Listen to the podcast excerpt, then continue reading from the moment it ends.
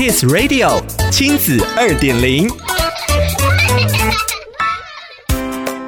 欢迎收听亲子二点零单元，我是 JoJo。台湾教育一直极端的讲求公平与客观，以至于孩子在未来面对充满主观的真实世界时，反而无所适从。今天的亲子二点零，就让我们来聊聊，在绝对公平的环境长大，对孩子未必好。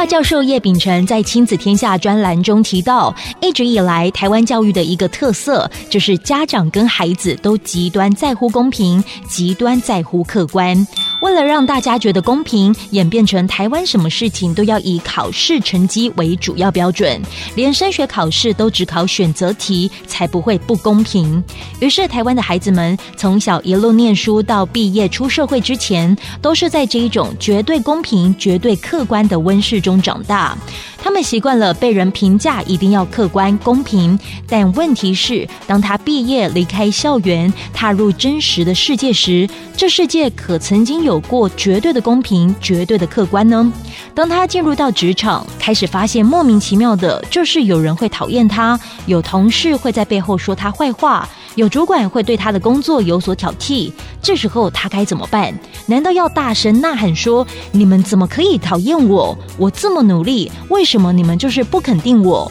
你们这样不公平！”讨厌他的人，也许心里面只会说：“我就是看你不顺眼，没有为什么。”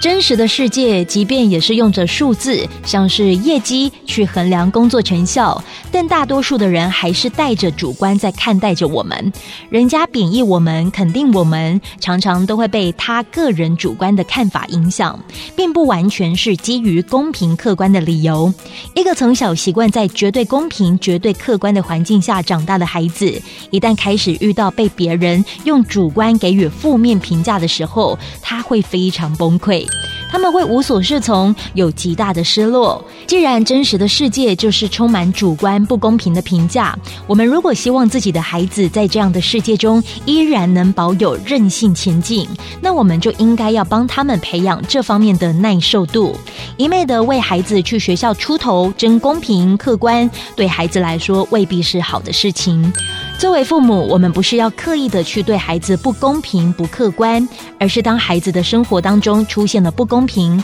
或是被人过于主观的否定时，先别急着想要为孩子出头争公平争客观，不妨借由这个机会，让孩子知道，亲爱的，真实的世界就是会有人用主观的角度评断你、否定你，你不需要难过，也不需要受伤，只要记得，我们不可能取悦所有人，别让孩子从小就一。直在绝对公平、绝对客观的温室中长大，从小了解世界的真实，未来他才更有勇气跟韧性来面对这充满主观的真实世界。